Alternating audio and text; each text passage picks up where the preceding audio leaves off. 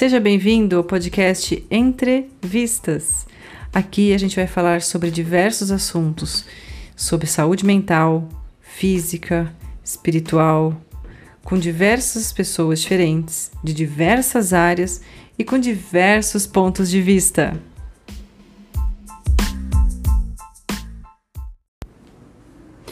E depois do primeiro episódio de apresentação desse podcast, engatamos a primeira e vamos ao nosso segundo episódio com nossa primeira entrevista. Eu tive o prazer de entrevistar a psicóloga e pedagoga minha amiga Norma Queiroz e tirar algumas dúvidas sobre a educação das crianças durante a pandemia e a internet. Espero que vocês gostem. Olá, Norma. Tudo Oi? Valquíria, tudo bem?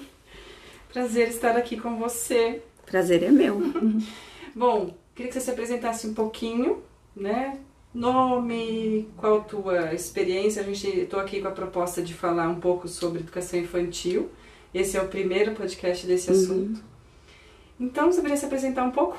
Então, eu sou a Norma, eu sou psicóloga de formação.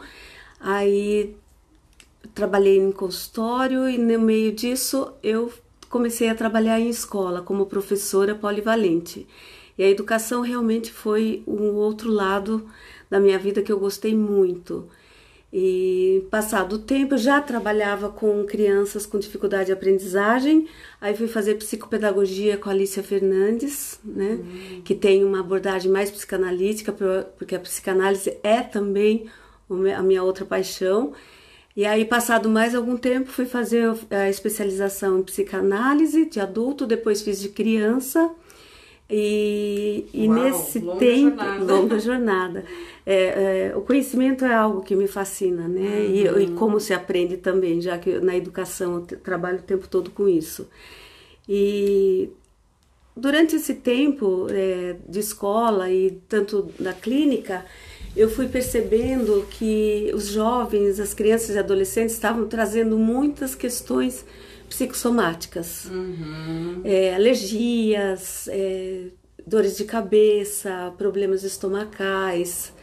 É, às vezes isso em todas as idades normal eu trabalho com o sexto e sétimo ano né? uhum. né esse, esse início da adolescência 12, 10 anos. 11 12 anos tá. isso mas tinha via também em outros no oitavo e nono ano isso acontecendo também e as crianças que vinham também para atendimento psicopedagógico muitas crianças que não conseguiam aprender e automaticamente tinham alguma questão psicossomática. Uhum. A maioria junto. delas, junto. Né? E até às vezes confundiam uma coisa com a outra.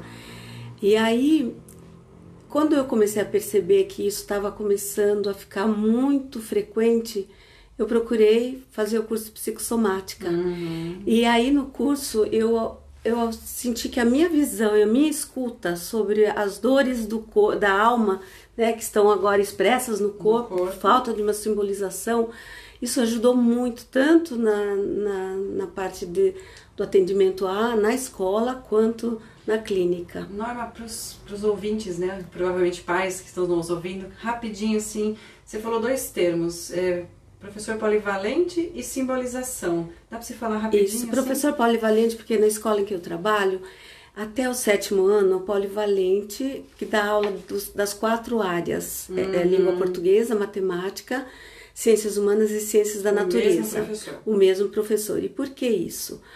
Porque é nessa fase da adolescência em que ah, o sujeito está mais vulnerável, está passando por modificações no corpo, hormonais, hormonais uhum. né? Então ele tem um estranhamento de si, né? Então a escola desde o início, né? Eu acho que foi em 64 que começa, né? bem na época da ditadura, uhum. é, como realmente uma resistência mesmo. É, a escola pressupõe então que seja polivalente estendida até o sétimo ano, o atual sétimo ano, né? Antes uhum. era a sexta série. Sexta série. Isso. E justamente para dar esse acolhimento necessário para esta fase tão conturbada que a gente sabe e que é a adolescência. Né? Um professor, isso, construir esse vínculo. Interessante. É, então E as crianças com a simbolização ruim que você disse, para nosso ouvinte entender? Então, é, o que a gente percebe que as, as crianças estavam chegando ansiosas, né? Ansiosas e não conseguindo expressar, não conseguindo explicar o que acontece, aquelas angústias todas próprias, claro.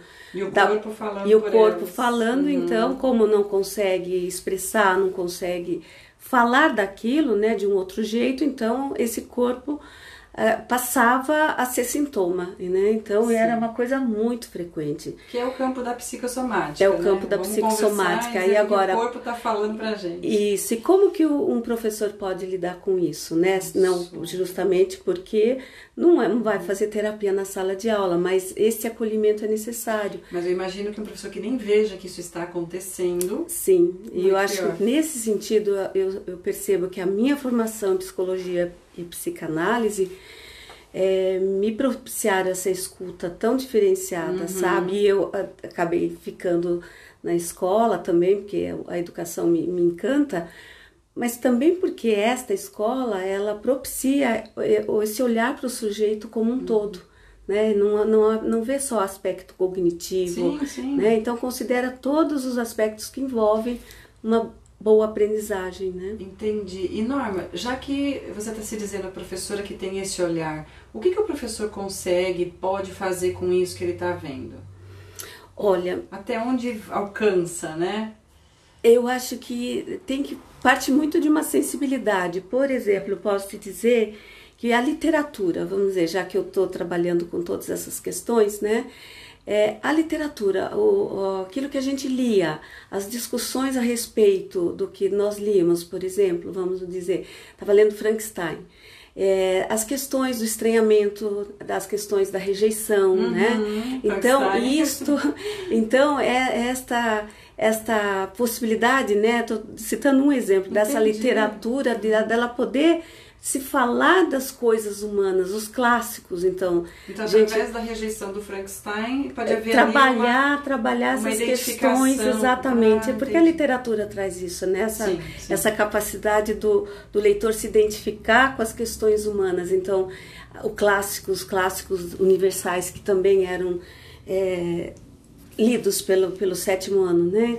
Então, quando eles liam aqueles clássicos por que, que é clássico? Então a gente já começava Sim. partindo daí. Por que, que é um, virou um clássico? Por que Porque justamente até hoje, né? Uhum. Que foi escrito lá em 1800 e pouco, e ainda hoje Entendi. são histórias lidas e encantam e continuam sendo lidas, né? Uhum. Porque falam do, do humano, do né? Humano. Então é, é, é por partir disso. Entendi. Agora quais as outras questões na matemática, o raciocínio lógico, na história, né, trabalhando a história, o percurso do homem, como ele se organiza diante da, da, da natureza, entende? Então, de certa forma, você vai construindo tudo isso. E a relação, eu acho que o que sempre me, me encantou muito é a relação do indivíduo com o grupo, porque a escola Sim. você está trabalhando com o coletivo. É. E de que maneira você trabalha esse coletivo no sentido de formar sujeitos, né, pessoas é, engajadas com o mundo, com um olhar crítico sobre esse mundo, né? Com capacidade para fazer as mudanças que esse mundo exige. Interessante né? você estar tá falando isso, porque eu, eu lembro de estar tá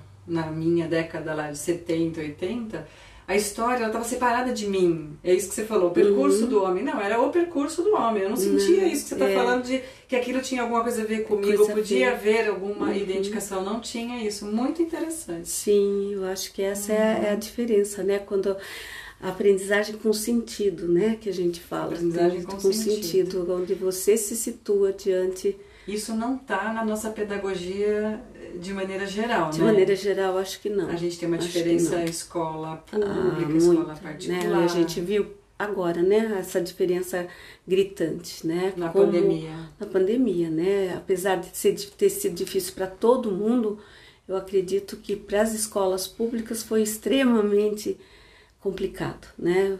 Começar pela ficou falta. Ficou mais evidente. Né? Ficou, é, escancarou aquela diferença que a gente sabia que existia, uhum. né? Então escancarou. Eu acho que a pandemia trouxe isso, né? Escancarou as contradições, escancarou essa esse abismo social que, uhum. que a gente vive, né? Então, tá Quase aí, que tá dá para dizer então que nós vamos formar seres humanos em duas castas, não? É, precisamos tentar, É, tentar não- que não seja assim. que não seja assim, né? Que no máximo Muito possível. bom. Eu estava aqui pensando é, da gente falar um pouco de internet, né? Que nós falamos de pandemia, Uhum. existiu internet. Eu tenho ouvido muito assim, como é que eu faço para o meu filho não ficar tanto na internet? E, sendo que eu também já ouvi, a internet é um...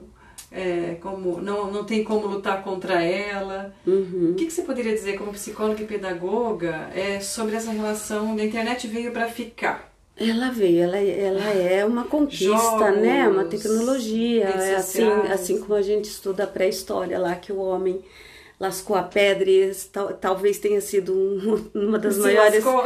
descobertas, né? Porque a partir disso pôde é, atuar sobre a natureza de maneira Uhum. mais enfática. A internet faz parte, né, do conhecimento humano.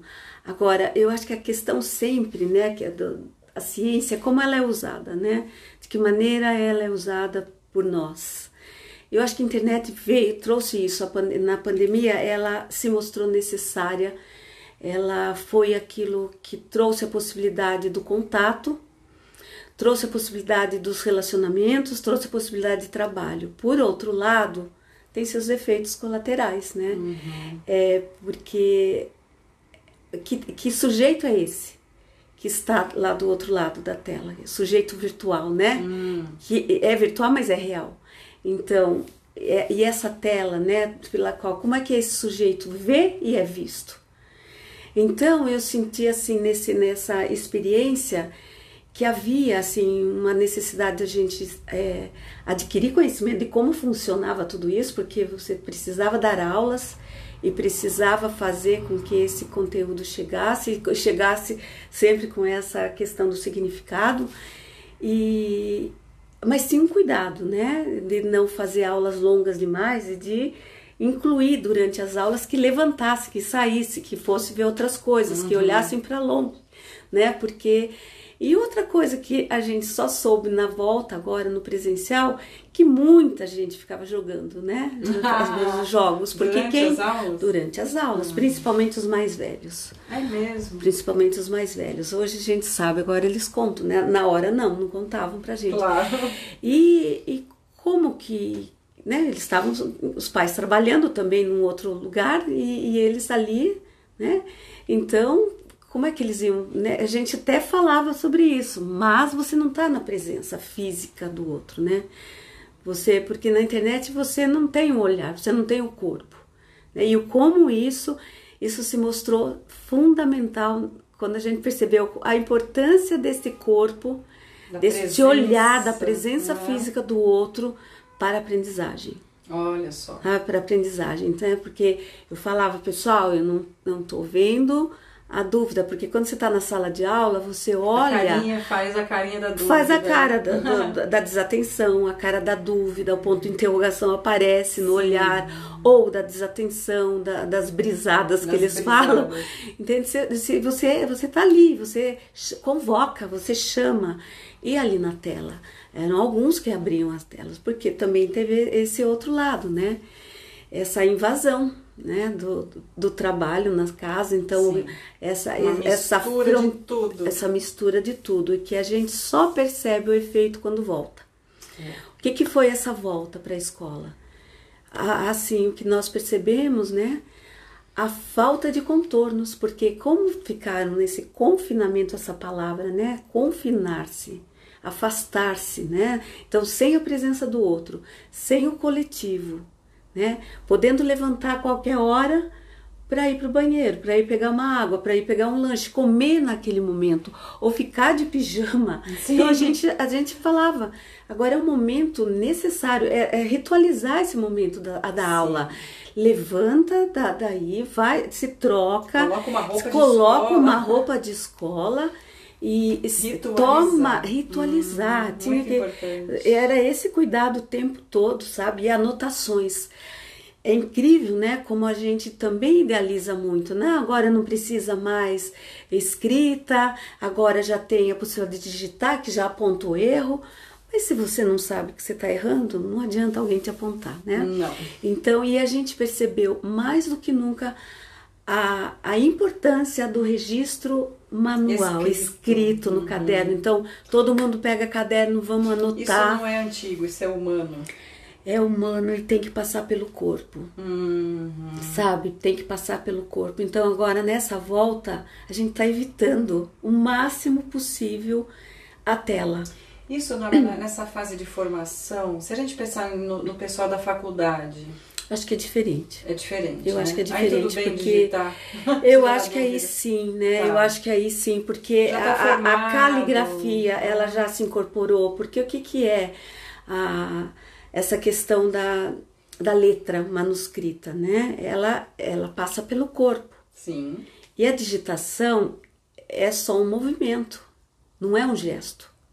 Olha né? só, uma diferença de gesto e movimento. Exato, então é, é o digitar, o corpo não está totalmente presente. E né? a caligrafia, cada um tem a sua. Tem a sua. É. E ali, a digitação é a, a, a letra que você escolher. Uhum. Né? Calibril, Times, qual Sim. vai ser? E, então é, ela, ela não individual, né? não tem aquela a sua marca. A subjetividade. A subjetividade está na letra. Então, agora, principalmente nos mais novos, né? Uhum. A importância dessa escrita. Claro que tem gente que ainda acha que tudo bem a digitação, mas a gente viu a importância de voltar, de voltar porque são procedimentos mesmo, né? Então, essa questão, por exemplo, da falta de contorno eh, virou tudo uma coisa só, a fronteira entre o íntimo e o público, entre o privado e o público, né? uhum. né? Se diluiu, ficou uma coisa misturada e então quando eles voltam, esses jovens voltam, a gente tem que ensinar de novo o que é convivência, o que, que são regras e porque, o porquê dessas regras.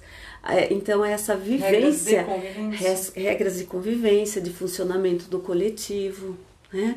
E a importância desses contornos. Um retrabalho, né, Norma? É, é uma reconstrução. Uma reconstrução. E eu sinto assim que às vezes, né, é, como tá todo mundo muito fragilizado, né? Todos nós ficamos fragilizados porque a pandemia trouxe essa ruptura no nosso cotidiano, né? Uma ruptura e uma ameaça. uma ameaça real, uma ameaça real. Uma ameaça real. Eu até brinco, né? O bicho papão não está embaixo da cama, ele está assim, né? Está no ar. Está no né? ar, né? E estava literalmente no ele ar. Tava literalmente. E então esse medo, esse susto, né? Como lidar com isso? Então o que, que a gente está vendo agora desses jovens, né? crises de ansiedade, assim, pulo, pululando o tempo na todo, volta, na agora. volta. Onde que eles vão poder mostrar isso, né? Uhum, na escola. Na escola. Na escola, que ainda é o lugar, né, que oferece esse estatuto de ser é, aluno, de ser um sujeito que aprende, um sujeito que tem um devir, tem um futuro, né? Então a importância da escola ter contornos claros, ao mesmo tempo que os pais. Eu sinto que os pais temem. Que estão tão perdidos quanto em muitas coisas. É, eu acho que a sociedade está perdida, né? Porque uhum. é, como tudo, né? Tudo se, se alargou, então tudo se misturou. O espaço e o tempo hoje tem outra, Sim.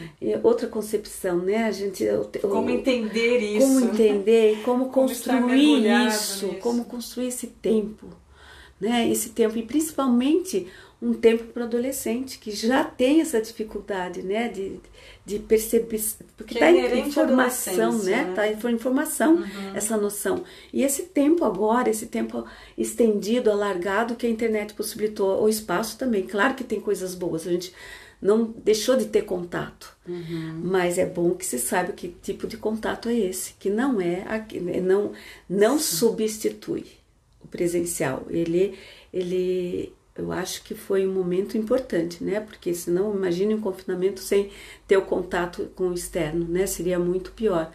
Mas, por outro lado, não substitui não. o olhar, o toque, o cheiro do outro, cheiro. né? Então, eu acho que é isso. E, eu, e quando esses alunos voltam, eles têm, esses adolescentes estão voltando e estão com crises de ansiedade. Muitos. Não, mas você está falando isso relacionado à pandemia ou você está falando isso de internet? Porque assim, eu, eu vejo os pais acho... angustiados de não conseguir tirar as crianças da internet. Eles são capturados naquela coisa do biscoitinho, tem uma curtida, eu coloquei Exato. uma foto, quem que viu, ou um youtuber que está ali falando, parece que aquele é o um mundo interessante. Eu acho que o mundo está um pouco já estava antes da pandemia, Sim. né? Então agora, quando você tem que deixar de ser visto, deixar de ver, deixar de tocar, então qual foi a única possibilidade? Foi realmente os contatos via internet, via uhum. mídias e tudo mais.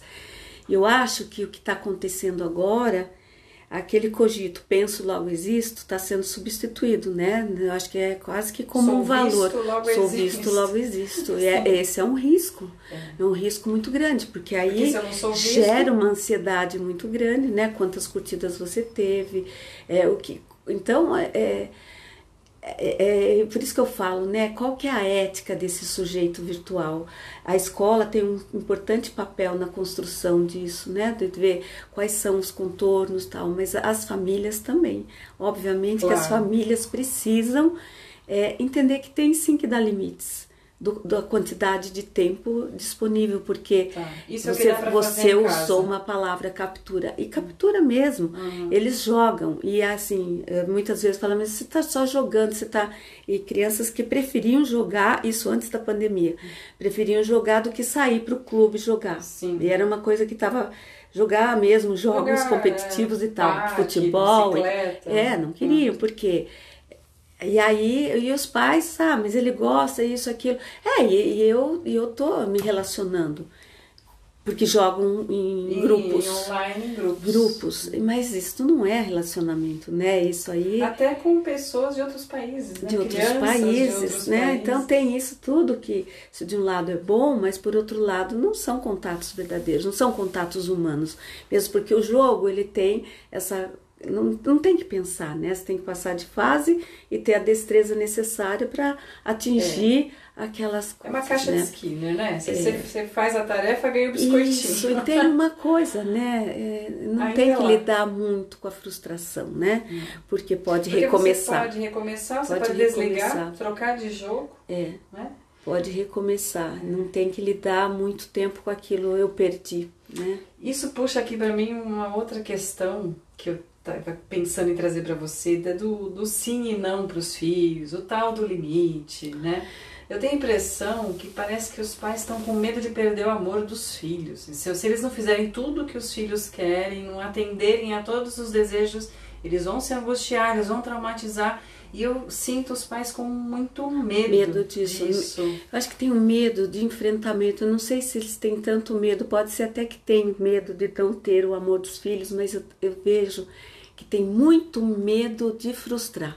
Medo de frustrar. Frustrar né? o filho. Sim. Sabe? Como se essa frustração fosse nociva. Aí entra um sim, só sim. É, só, só sim, sim, só sim, uhum. só sim. Então é aquela coisa, é o excesso, né? Então excesso. a gente não a gente tem aquela ideia de que, ah, eu não tive, então eu vou oferecer para ele, mas Isso. aí. Meu filho é, vai ter o que eu não, eu tive, não tive, ou eu vou poupá-lo de viver o que eu vivi, mas é, eu mais. Não, é exato, né? não, não, não querer que sofra, não querer.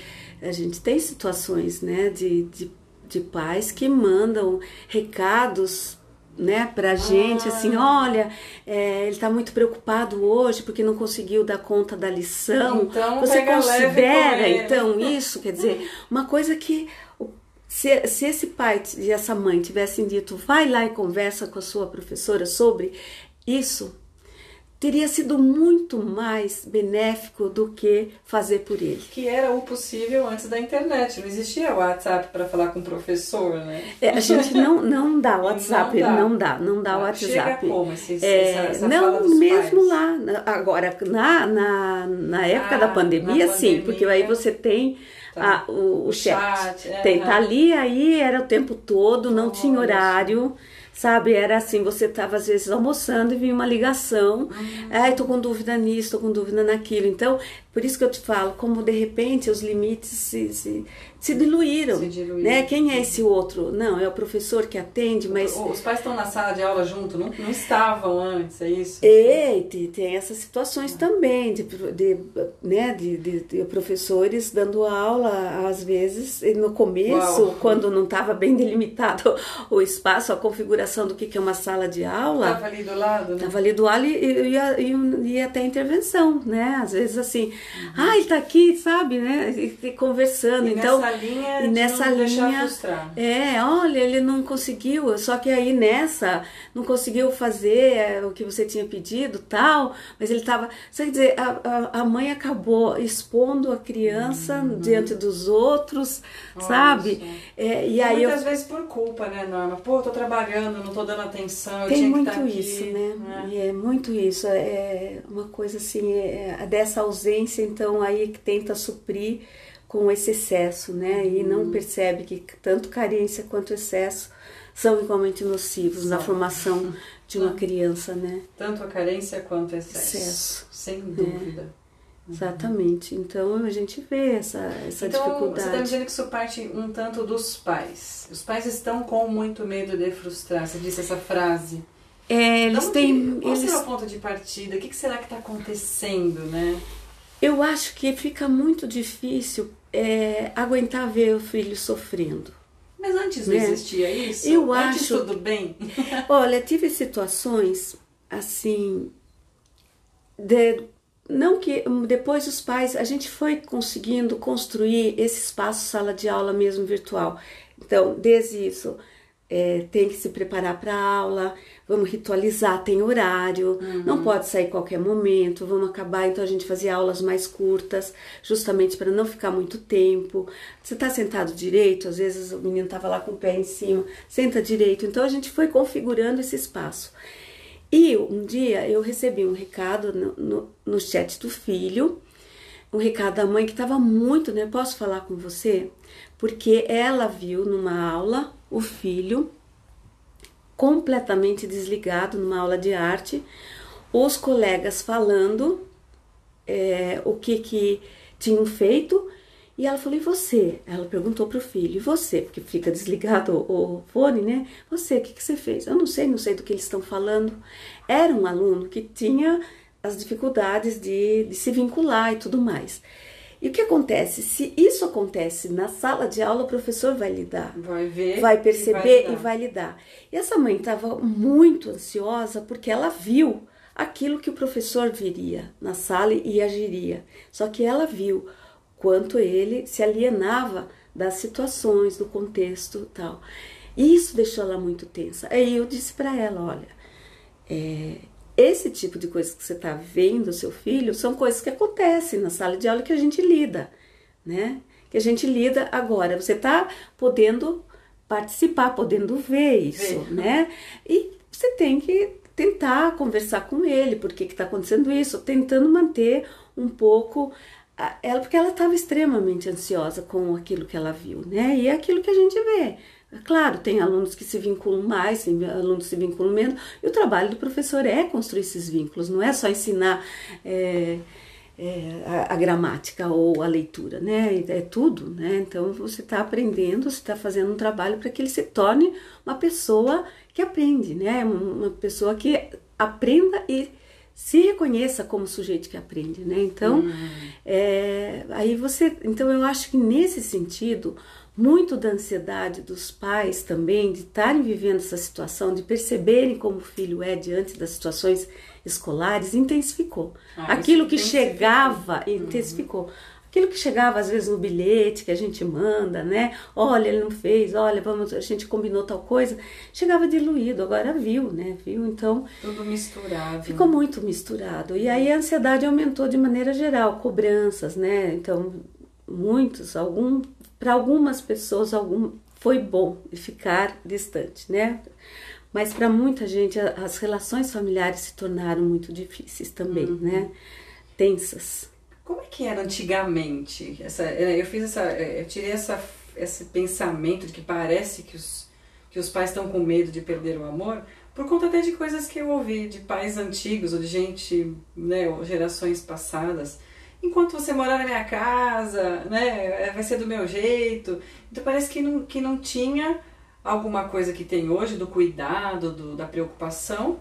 Uhum. E parece, parece que tem alguma coisa também funcionava Assim, eu tô confusa com isso, né? Tô perguntando agora pra pedagoga psicóloga. O que, Então, que tem hoje que não que tinha antes- antes? O que, que tinha antes que não tem hoje? Eu acho que tinha esse exagero também, eh, ou vai ou racha, né? Sim. Antes que a gente. Mas por outro lado, eh, jogava o jovem, né, diante de si mesmo. Falava, agora é com você. Colocava né? pra ele a Colocava para ele, e eu acho que nesse sentido, de alguma maneira devolvia a potência. Que fosse assim, eu Ah. quero sair de casa. Eu- Os jovens queriam Então sair. eu preciso crescer. É, eu, né? eu, eu, eu quero sair, eu quero. e- Existia um desejo de se independer, de sair de casa, de poder conseguir as coisas. Agora parece que o movimento contrário, quanto mais eu ficar na casa dos meus pais, melhor, E né? quanto mais os pais veem os filhos impotentes, mais fazem por eles no lugar É. deles, então a roda Então, inverte. eu isso. acho que nessa, nessa linha de, de tentar não frustrar, de tentar evitar o sofrimento, de tentar é, encontrar caminhos por eles, é, de certa forma você cria um- uma coisa de onipotência. E não tem nada mais nocivo para uma pessoa do que esse sentimento de onipotência, porque a onipotência carrega dentro de si a impotência Claro. né? Não tenho que fazer nada porque eu posso tudo. Eu posso tudo. Eu posso tudo, mas eu posso tudo, não posso nada, não faço nada. E quando vai Né? para a vida prática, Aí não dá, Não né? Então nada. a escola, ela puxa, né? Ela puxa, mas você vê muitas vezes teve uma situação em que um aluno levou uma advertência porque fez uma coisa que não deveria ter feito. é o limite, o limite Uhum. limite, social, né? E o pai, não, em vez de conversar com o filho Sobre o que- ele tinha feito que não estava adequado, o que, que o pai fez foi questionar a advertência, tendo em vista a ação ou atitude do aluno. Ou seja, aí melou tudo, né? é. Aí e aí desautoriza. desautoriza, é, coloca no filho, é, coloca o filho como vítima, né? E tem coisa pior do que vitimizar alguém? Não. Não sai do E lugar tira a potência. e tirou a potência total, né? Não, não deixa crescer. Né? Então eu acho que Então, tem uma confusão. É algo que acabava que tinha antigamente, né? Tinha Mesmo que de um jeito Com mais torto, mas defeitos, contornos. tinha. Mas é quem é pai, quem é filho. É. Eu acho que hoje tem um pouco da, da sou seu amigo, a amigo. Eu, não, mas olha, você pode contar comigo, sou seu amigo. Não é. É, é. Ou é. É. também, mas eu sou É, seu mas pai não antes. é, é, mas eu acho que é uma confusão do amigo Sim. aquele que compreende tudo, aceita tudo E e curte junto, né? curte junto. O amigo é para curtir junto. Então, não, não é, não é essa posição que um pai tem que colocar, né? O pai tem que ser acolhedor, o pai, a mãe tem que acolher, Tem, tem, que que um entender, desnível. No, tem que ter uma certo- simetria. uma assimetria, é uma palavra. simetria. Tem que ter uma assimetria. O adulto tem que ocupar o seu lugar de adulto, Uhum, né? Tem que estar pronto para o embate. uhum. É adulto que, que fica muito ali tentando só ser amigo, né? Porque ser amigo é ser conivente muitas vezes. Eu acho que essa palavra ela é, é carregada de muitos significados, né? Porque tem essa coisa da amizade, da coisa do- da compreensão. Mas um pai amigo nem sempre vai tomar a atitude necessária, que é dar o limite, que é dar o contorno, né? Que a gente fala delimitar o espaço não significa podar, porque muita gente entende isso, né? Podar, estou podando a liberdade, É, estou podando eu acho que isso. essa confusão tá essa confusão, agora. né? De como se estivesse podando a expressão, podando a liberdade. Não, você está delimitando, delimitando. cortando, porque aí o que que vai acontecer? Eu sei até onde eu posso ir. Uhum. Isso diminui a ansiedade. Né? O, o adolescente que tem contornos claros diminui muito a ansiedade, porque ele sabe até onde até ele onde pode ir. E se ele ultrapassar, tem limites. Certo? Agora, quando você é permissivo demais, ah, pode, pode ir, pode ir, pode ir. Ele, ele fica inseguro diante da sua, das suas próprias possibilidades. Mas o que vai acontecer? Tem que ter alguém que cuide até que ele tenha a maturidade necessária. Tem que entender que não tem a maturidade ainda para poder escolher se fica até duas da manhã jogando. Não Tá. pode. É, é, não, não faz bem para a saúde, né? Não dormir o, o suficiente, Sim. Ir pra escola né? com ir para a sono. escola com sono, né? Ou, por outro lado, como é, não, não, não, não ensinar que precisa ter o vínculo com aquilo que é a escola. Ah, não, deixou dormir porque dormiu tarde, então chega atrasado na escola porque dormiu muito tarde, então preferiu que o filho ficasse dormindo, que é isso. Então faz o filho dormir mais cedo Sim. e faz, né? Não É, se adequar, né? tem a responsabilidade. E a responsabilidade é algo a ser ensinado, é algo a ser aprendido, né? E não é assim só permitindo, permitindo que vai aprender, né? Tem que saber frustrar, né? Eu estou fazendo uma ligação na hora que você falou do olhar que se vê na sala de aula, o questionamento que está na testa, que está no rosto. Eu fico imaginando as crianças olhando para os pais com cara de perdidos ou com cara de medo. Acho que os pais também estão um tanto desamparados, não? Eu acho que o desamparo, essa palavra é o desamparo, é o que não só, eu acho que a pandemia exacerbou algo que já vem acontecendo. Sim. essa, essa questão do desamparo, né? Da gente se sentir desamparado. E se a gente repensar no Brasil, esse país que realmente, né? É, esta situação do desamparo, né? Da gente ver que a pobreza aumentando, né? Então, você vai percebendo que as pessoas estão perdidas nos desamparos múltiplos, né? De todos os níveis.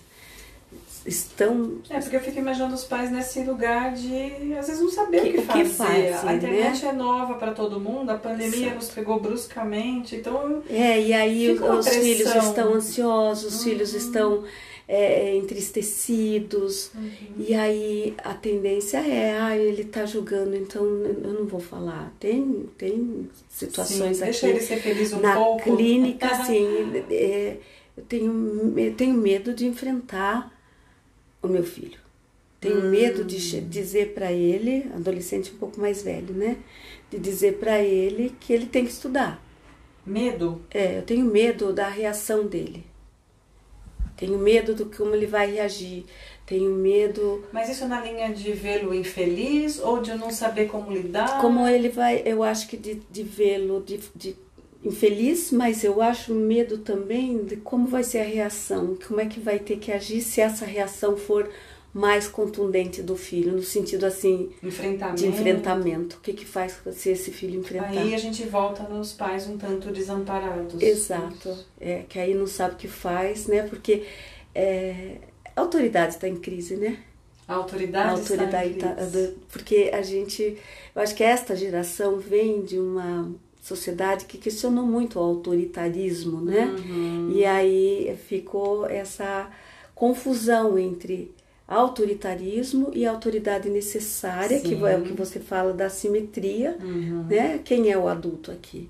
Né? Assumir esse lugar, né? Com, com tranquilidade, sabendo que vai frustrar, que vai às vezes deixar um pouco infeliz, mas que vai propiciar que a pessoa, que o filho pense e, encontre outros caminhos, né? Sim. Então a gente pode dizer que um pouco do que a gente está vivendo seria sequela desse jeito antigo da educação que a gente Eu estava falando acho mais que essa geração, né, tanto. é um tanto disso que vem dessa desse tempo, né, onde é, era tudo muito muito autoritário, muito repressivo. Então teve que então de repente vem uma geração em que As ondas que sobem e que descem. é uma geração que quer que seja feliz a qualquer custo. Uhum. E é uma sociedade que incentiva isso, né? Veja, veja aí, né? Para tudo A tem uma pílula, consumo, né? né? A sociedade de consumo. Compre para ficar feliz. Isso, se você tiver isso, você vai ser mais feliz, você tem a sensação de,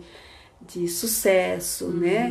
E Uhum. Quem todas, não quer, né? e todas as pílulas que tem aí para para diminuir as dores da alma, né? Você não pode qualquer tristeza É. é, entendida como depressão. Como depressão. Tá uma pandemia medicamentosa ou de É. Exatamente, diagnóstico. né? E a farmacologia com Isso todo tá na infância também? Na adolescência eu sim sei que tá muito. Olha, eu acho que sim, né? Eu acho que sim. Eu acho que a gente passa na escola, a gente tem muitos diagnósticos de, de déficit de atenção, transtorno de déficit de tá atenção. demais. E aí também aí a medicalização, Uhum. sabe? Então, é, é, vira, né? Então, e os pais buscam, buscam e, muito e faz, uma solução é um medicamentosa. Ah, então é isso que ele tem. Né? E isso, de certa forma, é, é, é um, dá um efeito tranquilizador Acalma. tanto para a família, mesmo que isto gere uma angústia, porque Sim, e é agora problema.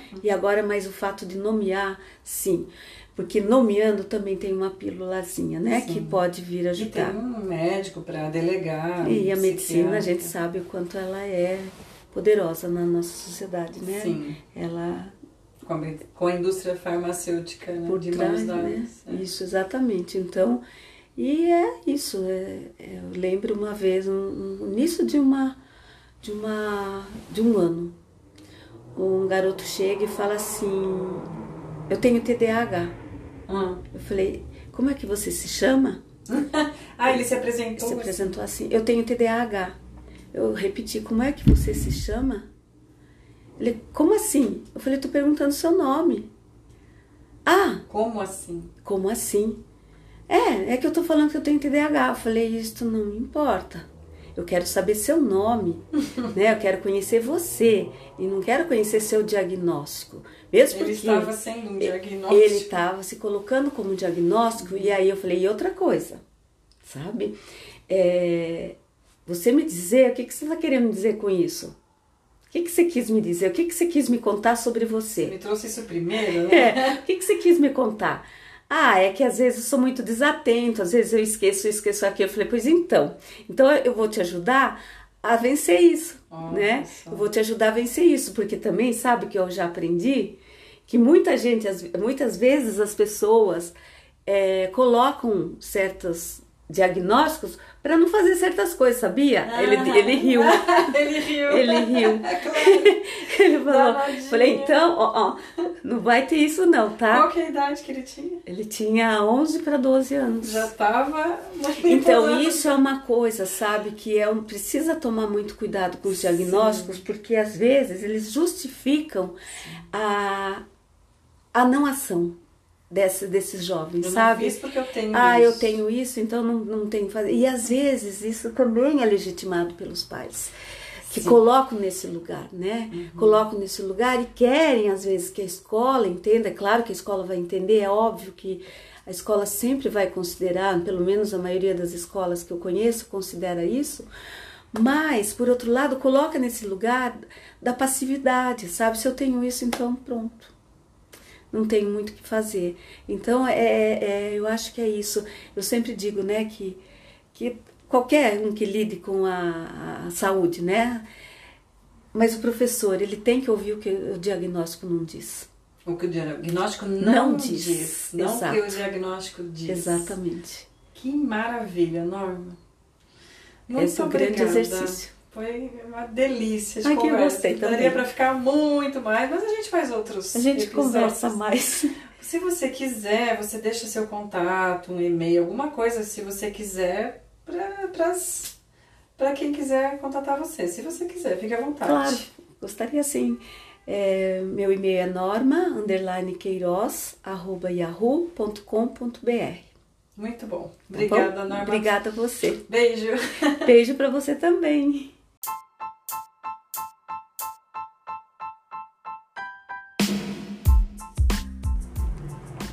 Espero que vocês tenham gostado. E se lembrarem de alguém que possa gostar, pode divulgar. E se quiserem enviar dúvidas, críticas ou sugestões de temas, é só deixar uma mensagem no Instagram em psicobioterapias ou enviar um e-mail para contato@psicobioterapias.com.br. Até a próxima!